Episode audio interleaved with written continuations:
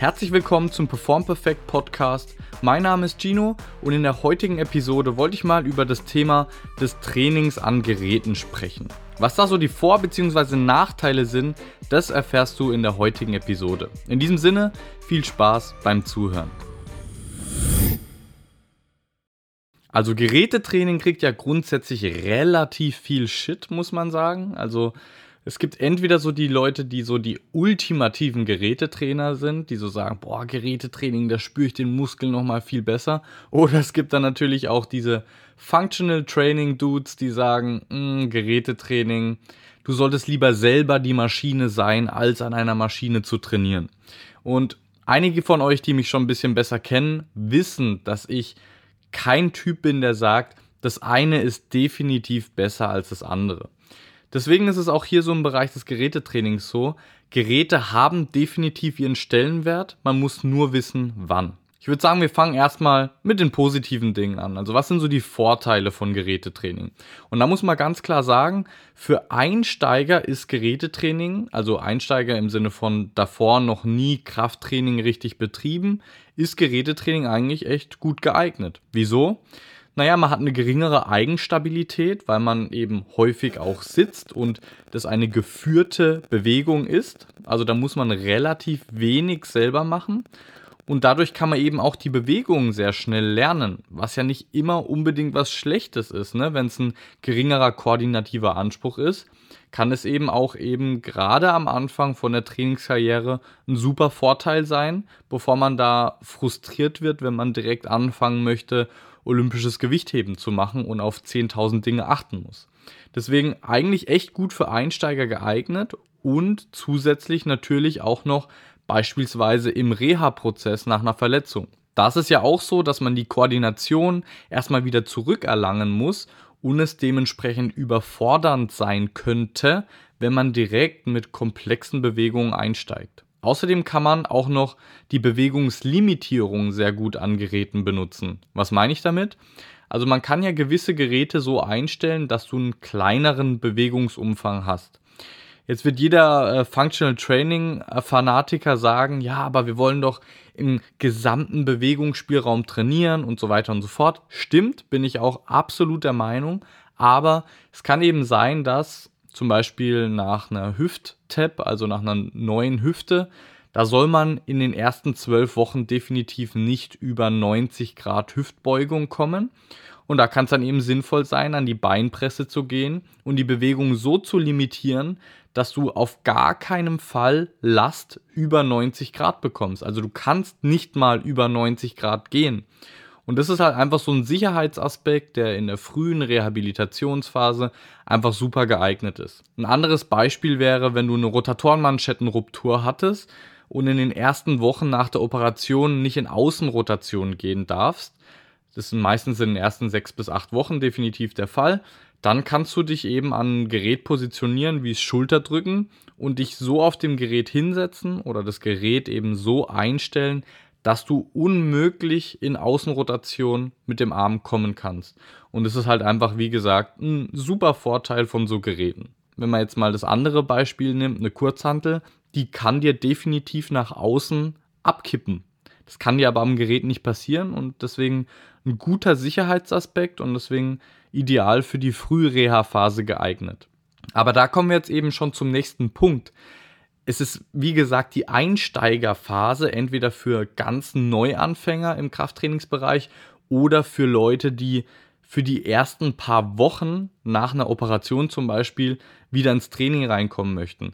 Und da ist ganz wichtig, dass man halt einfach den Absprung wieder bekommt und nicht Ewigkeiten an den Geräten festhängt. Ich sehe das so oft auch bei uns im Studio, wenn ich da Leute trainieren sehe, die schon jahrelang an Geräten trainieren und ich sage, ja, und wie läuft's im Training? Kommt's voran? Ja, nee, irgendwie stagniert das jetzt schon seit einigen Monaten. Ich komme nicht mehr weiter. Und dann sage ich so, hm, wie wär's denn, wenn du mal die ganzen geführten Übungen oder zumindest die Hälfte der geführten Übungen durch so freie Übungen ersetzen würdest, wäre das eine Alternative? Ja, eigentlich eine gute Idee.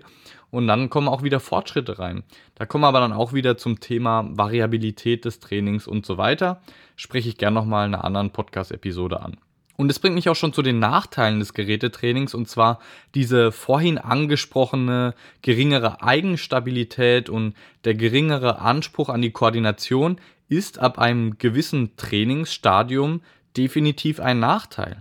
Weil was wir eigentlich durchs Training erreichen möchten, zumindest sehr viele Trainierende, ist eine verletzungsfreie, lange, hochleistungsfähige Karriere. Und wenn du dir immer extern, also durch ein Gerät, Stabilität liefern lässt und Koordination liefern lässt, wird es dich nicht langfristig an dein maximales Leistungspotenzial bringen. Deine Stabilität wird langfristig nie so gut werden, wie wenn du frei trainieren würdest. Und der Übertrag von so Geräteübungen ist natürlich viel geringer zu, zum Alltag und zum Sport, als wenn du die Übungen frei ausführen würdest, wo du selber diese Koordination und Stabilität liefern musst. Ein weiterer Punkt ist natürlich auch noch, dass die Geräte je nach Hersteller nicht für jeder Mann bzw. jeder Frau geeignet sind. Wir haben ja alle unterschiedliche anthropometrische Merkmale. Der eine hat einen längeren Oberkörper, der andere einen längeren Unterkörper. Und je isolierter das Gerät wird, desto schwieriger ist es, da die richtigen Merkmale zu finden. Zum Beispiel Beinbeuger liegend. Wenn du jetzt einen außergewöhnlich kurzen Oberschenkel hast und einen langen Unterschenkel, dann kriegst du es nicht hin, dass deine Kniescheibe frei liegt, während du die Bewegung ausführst. Und das ist natürlich Kacke. Und dann kann man auch definitiv nicht mehr behaupten, was viele Leute nämlich meinen, dass man an Geräten eine geringere Verletzungsgefahr hat, weil die Bewegung ja geführt wird. Und dann kommen wir auch schon zum letzten und meiner Meinung nach riesigen Nachteil von Gerätetraining. Und zwar, dass die Bewegungen oft eindimensional und viel zu isoliert sind und du keine mehrgelenkige, komplexe Bewegungen hast. Und wieso ist das jetzt ein Nachteil? Ganz einfach, meiner Meinung nach sollte ein Training Bewegungsmuster trainieren und nicht Muskeln. Weil der Muskel ist dumm. Der Muskel ist das Endorgan und leistet nur zu der Bewegung bei. Aber an sich wollen wir ja in der Bewegung besser werden. Und in Bewegung passieren ja auch oft die Probleme in mehrgelenkigen Bewegungen und nicht in eindimensionalen Gelenksbewegungen.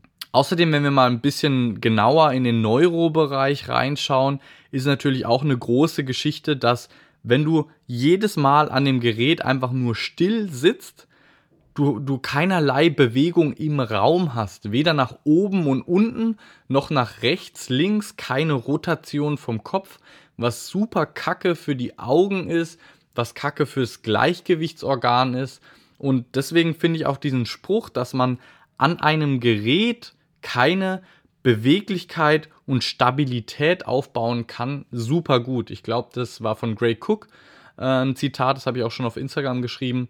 Und das finde ich einfach super zutreffend, weil die Leute sagen, oh, ich muss die Stabilität in meinem Unterkörper verbessern, ich mache jetzt äh, mehr Abduktorentraining, aber an sich musst du die Stabilität in einem spezifischen, funktionellen Bewegungsmuster trainieren, das du auch im Alltag und im Sport brauchst. Und wie oft findet es denn im Alltag statt, dass du eine isolierte Abduktion in deiner Hüfte machst und da mega die Stabilität brauchst? Fast nie. Du merkst, ich spreche mich hier schon wieder in Rage. Thema Spezifität ist einfach so eine wichtige Geschichte. Da rede ich auch gerne nochmal in einer anderen Podcast-Episode drüber. Genau, das war sie auch schon meine Meinung zum Thema Training an Geräten. Wie sieht es bei dir aus? Schreib mir das gerne mal auf Instagram, würde mich sehr interessieren. Außerdem würde mich auch wahnsinnig interessieren, ob dir dieses Format, in dem ich eben keinen Gast da habe, mit dem ich spreche, auch gut gefällt. Schreib mir das sehr, sehr gerne auf Instagram, auf Facebook oder schreib mir eine E-Mail, schreib mir einen Brief, wie auch immer, ganz egal. Mich würde es einfach sehr interessieren, was du davon hältst. Ansonsten wäre das erstmal die letzte Podcast-Episode für dieses Jahr. Sei auf jeden Fall gespannt, was jetzt so in den nächsten Episoden passieren wird. Es werden wieder sehr gute Gäste da sein, super interessante Themen und ja, in diesem Sinne wünsche ich dir einfach einen guten Rutsch ins neue Jahr und würde sagen, bleib gesund. Dein Gino. Vielen Dank fürs Zuhören von dieser Episode des Perform Perfect Podcasts. Ich hoffe sehr, dass sie dir gefallen hat und du einiges Neues dazulernen konntest. Wenn es der Fall war, dann tu mir bitte den Gefallen und abonniere den Podcast. Lass eine 5-Sterne-Bewertung da. Eigentlich irgendeine Bewertung, aber 5 Sterne wäre natürlich mega. Und teil diese Episode mit deinen Sportlerfreundinnen und Freunden, damit auch sie was davon lernen können. Wenn du noch Bock auf mehr richtig guten Input für Sportler im Bereich Prävention, Leistungsoptimierung und Rehabilitation hast, dann schau gerne auf YouTube, Instagram und Facebook unter Perform Perfect vorbei oder auf der Webseite unter performperfect.de. In diesem Sinne würde ich sagen, bleib gesund, dein Gino.